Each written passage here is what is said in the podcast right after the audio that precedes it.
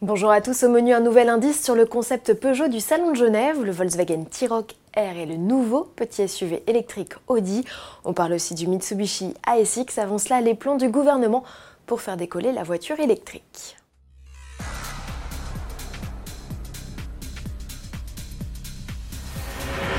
En Europe comme en France, les voitures électriques connaissent un regain d'intérêt. Il faut dire qu'en 2018, l'offre s'est étoffée avec des modèles au compromis prix-autonomie plus alléchants. Si la part de marché des véhicules électriques a plus que doublé en France depuis un an, elle reste toujours très faible, autour des 2%. Près de 200 000 véhicules zéro émission à l'échappement circulent aujourd'hui en France. Emmanuel Macron veut doper leur croissance et pour cela a annoncé une série de mesures. Outre le maintien du bonus de 6 000 euros, il compte donner aux propriétaires l'accès à des voies réservées, des places de stationnement gratuites et leur faire profiter de prix réduits au péage. Le président ambitionne également de lancer la création d'un géant européen de la batterie et de multiplier par 4 d'ici 2022 les bornes de recharge. Aujourd'hui, l'un des principaux freins à l'achat.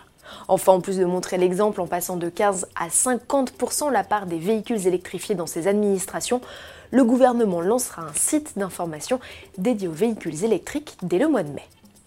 Que mijote Peugeot pour le Salon de Genève? Le constructeur au Lyon poursuit sa campagne de teaser autour d'un inédit modèle. Souvenez-vous, début janvier, le directeur de la marque Peugeot, Jean-Philippe Imparato, publiait une photo d'un détail. Il n'en fallait pas plus pour éveiller la curiosité des internautes qui voyaient déjà une variante électrifiée d'une 508 sacrément perspicace, les Twitos.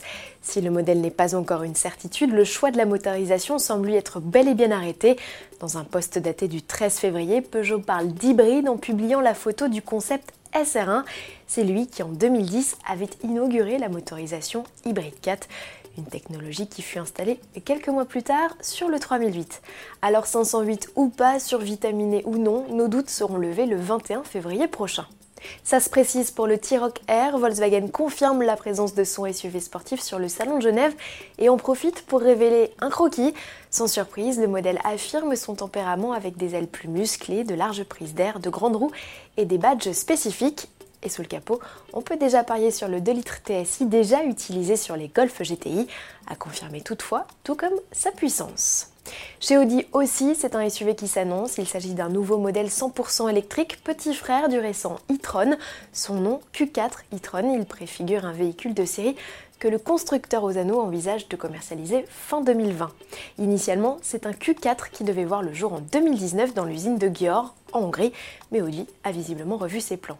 Extérieurement, le modèle s'inspire du concept TT Off-Road présenté en 2014 à l'intérieur, fidèle aux récentes productions de la marque, il fait la part belle aux technologies avec de nombreux écrans.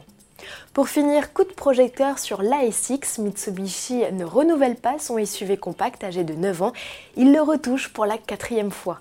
Les nouveautés sont conséquentes, surtout à l'avant. Sa nouvelle gueule se caractérise par une inédite découpe du capot, une calandre plus massive, un nouveau regard et des boucliers redessinés avec des blocs clignotants anti-brouillard verticaux entouré de larges crocs. À bord, Mitsubishi greffe un nouvel écran tactile de 8 pouces contre 7 auparavant sur la console centrale. Côté mécanique, un nouveau 2 litres essence prend du service en lieu et place du 1 litre 6. Il est associé à une boîte manuelle ou CVT. Reste à confirmer la puissance qui devrait être livrée d'ici au lancement en septembre. À demain.